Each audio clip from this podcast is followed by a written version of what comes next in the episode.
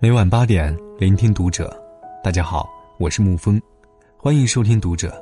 今天给大家分享的文章来自于灰姑娘的《我们互不打扰就能活得很好》。关注读者微信公众号，一起成为更好的读者。我很怕一种国民习惯，围观。小时候有一次骑自行车，看到结婚的车队很漂亮，忍不住回头张望，谁知。队尾一辆车开得急，与我险险擦身而过，我吓了一跳，还没醒过神来，车已停下。车主是个女人，三步并作两步冲了过来，一把抓住我不放，非说那车上的那一道划痕是我自行车刮出来的。那年我才八岁，遇到事情不知所措，只能任凭那个女的叉腰大骂，我则完全呆住了。走路不长眼，瞎啊你！去把你家人找来。啊，怎么没碾死你？哎，怎么没扎死你？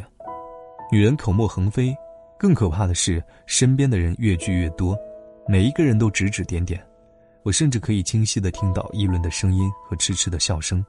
完蛋了，家长要赔钱了！要是我家有这孩子，肯定打死，净惹祸。我又急又气又害怕，眼泪夺眶而出。小孩子简单的潜意识告诉我，不能在这种场合示弱。可是该死的，无论如何也止不住哭泣。人越聚越多，我从来不知道这条不宽的路上可以拥堵这么多的人，里三层外三层，后面伸着脖子往里面看，里面的人死活不挪窝，居然还有人掏出随身带着的苹果开始啃。因为人太多，空气都开始变得稀薄，我的脸憋得通红。他们好奇地看着我和女人，有的在笑，有的在聊天。有的告诫女人要看住他，小心跑了；也有的高声分析这车不贵，赔不了几个钱，喷点漆就好了。嘈杂的人生当中，我的头越来越低了，眼泪渐渐干了，心也越来越凉了。惊慌、惧怕、绝望，巨大的无助感席卷而来。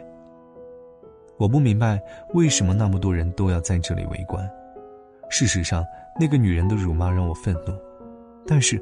周围围观的人，却让我感到自己像一只动物园里的猴子，被津津有味的观看、嘲笑、怜悯、品头论足。他们肆无忌惮的目光，持续不断的摧毁的，是一个小孩子单薄脆弱的自尊。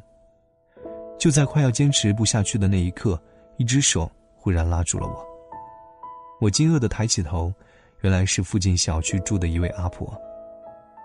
我们两家并不熟。我甚至不知道他姓什么，平日里见面也只是点头之交。可是此刻，他用力地拉住我，把我拉向身后，避开所有的视线，高声呵斥着所有的人：“看什么看？有什么好看的？把孩子都吓哭了。”人群喧嚣起来，有急脾气的开始骂：“关你屁事啊！那人家出事关你屁事啊！”他一点都不怕，立刻凶狠的回骂。那人闭了嘴，悻悻的别过头去。又有人争辩，我们就是想帮帮孩子。他毫不留情的开始赶人，用不着，哎，走走走，不上班了，没正事做吗？一群闲货。人群终于陆陆续续的散去，我一直躲在他的身后。他摸了摸我的头，轻声说：“娃儿，别怕。”我点点头。直到人散尽了，那个开车的女人走上来，大约看他泼辣，也没那么嚣张了。哎，你是这孩子的亲戚吗？我这车……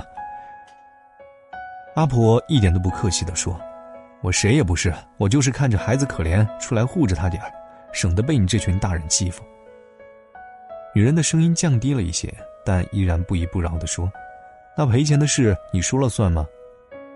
他哼了一声，指着那车：“当老婆子傻吗？这车又不是这孩子刮的，我没看到，但是我知道这是条单行道，你算逆行。”就算警察来了，你也讨不了好。那女人张了张嘴，没说出话来。那时我还不懂什么是逆行，只是听她又说了几句，表情严肃。那女人气呼呼的，又没有办法反驳她的样子，最后不甘心的瞪了我一眼，转身上车门甩门走了。我简直不敢相信，这件可怕的事就这么结束了。她一脸轻松的转身，帮我理了理被女人抓乱的衣领。好了，没事了。我嗫嚅着说：“谢谢阿婆。”她笑了笑：“没什么大不了的，吧，将来你遇到这样的事儿，保准不会再怕了。我重重的点了点头，他把自行车的把手塞到我手里。别人遇到难处啊，能帮就帮，帮不了就走远，别看他的惨相，别添乱啊。那些台下起哄喝倒彩的，比台上演反派的还招人恨。他拍了拍我，继续说：“别人的天塌下来了，你扶不起，那闭上眼睛就算帮忙了。”后来我年纪越长，见到越多类似的事，忍不住产生思考：早不是菜市头砍头行刑的朝代，为什么还要对他人的意外抱有巨大的好奇和探知呢？在那些围拢的人当中，暗藏了多少无聊的心思和窥私的欲望啊！远方亲戚当中，有一对叔叔婶婶，两人的性格都善良平和，却遇到了这世上最尴尬的一件事。他们欢欢喜喜地迎来了第一个孩子，然而孩子降生之后却始终没有排泄，还哭泣呕吐。经过复查，才愕然地发现，这孩子是一个无肛婴儿。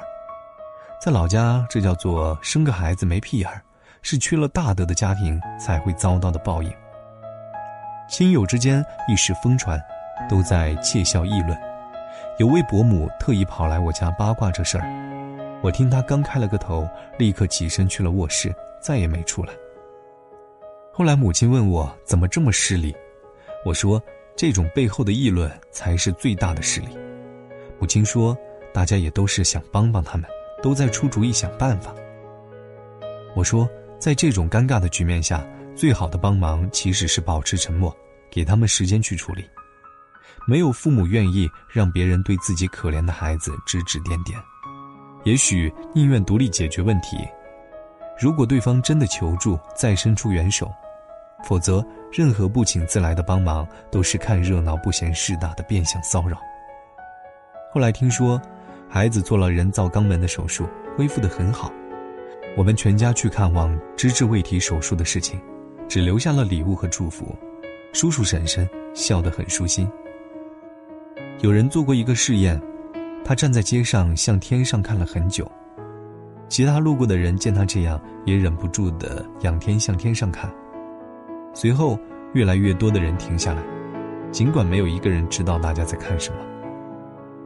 前段时间还有个新闻，高速公路上出现一起两车刮蹭的小事故，本来并不严重。由于几辆路过的车停下来想要围观车祸，双方的争执，被后面的重型卡车追尾，当即被撞得稀烂，死伤无数。多么可笑又可悲的从众心理！甚至不知道对方在做什么，就满腔热情、兴致勃勃地投入了无限的关注，浪费了时间，虚耗了感情，甚至失去了健康、尊严还有生命。看老炮儿，冯小刚饰演的六爷。遇到一群人聚众围观一个跳楼者，大家纷纷仰着脖子向上看，脸上带着各种愉悦的、猎奇的、遗憾的、轻视的表情，仿佛在等待一件有趣的事情发生。有人喊：“跳啊，你倒是跳啊，跳下来就舒坦了。”六爷愤怒，大骂他不嫌事大，最好跳下来砸死他这个王八蛋，最后转身离开人群。六爷佝偻的身影。与童年时那个站在我身前的背影渐渐重合，温暖而坚实。还有他所说的那些话：能帮就帮，帮不了就走远，别看他的惨相，别添乱。生死各安天命，我能力有限，能给你唯一的尊重，就是闭上眼。这不算是各扫门前雪，而是对彼此独立世界的一种体谅。我们互不打扰，能活着，就很好。好了，今天的文章就给您分享到这儿。如果你喜欢的话，可以在文字下方点上一个赞，或者将其分享到朋友圈。我是沐风，喜欢我声音的朋友可以添加文字下方的个人微信号。晚安，亲爱的朋友们。角色进展主题略荒诞。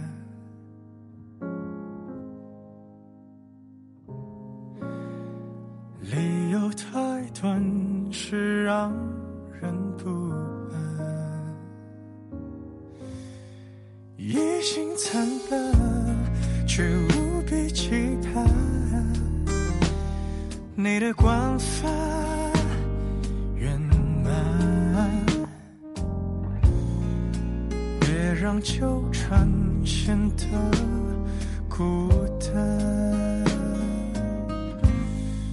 你肆无忌惮，你急着闹翻，用词，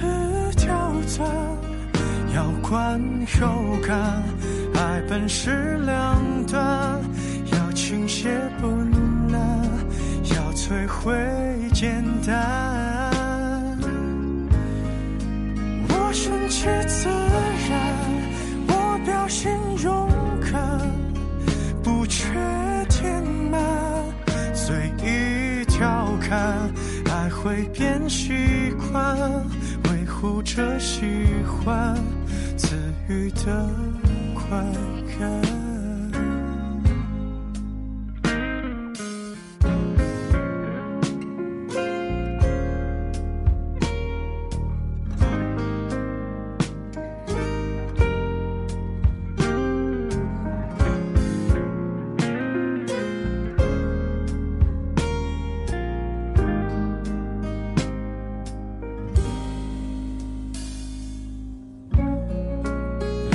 丰满，角色越骨感。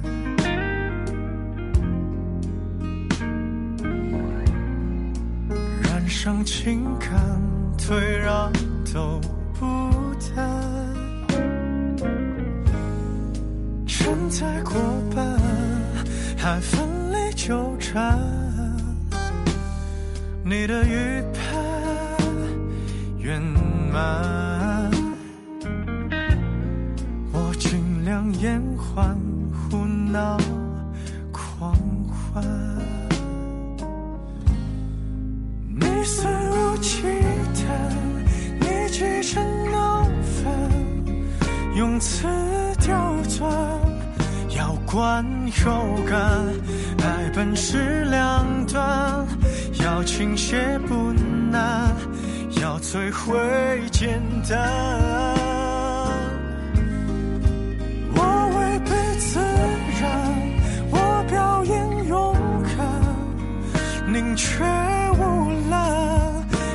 严加看管，无用的手段，维护着习惯，让自己难堪。